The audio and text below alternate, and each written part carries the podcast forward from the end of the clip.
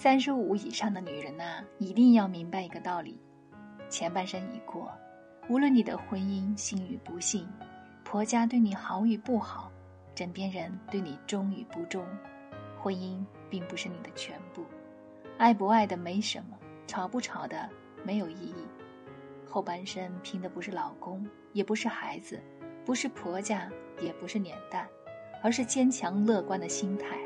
过硬的谋生能力与健康的身体，很多女人没什么避风港，父母不是，婚姻不是，孩子也不是，唯有卡里的余额跟自己的能力才是最大的底气，唯有精神独立、经济独立，才不惧怕任何人的离开。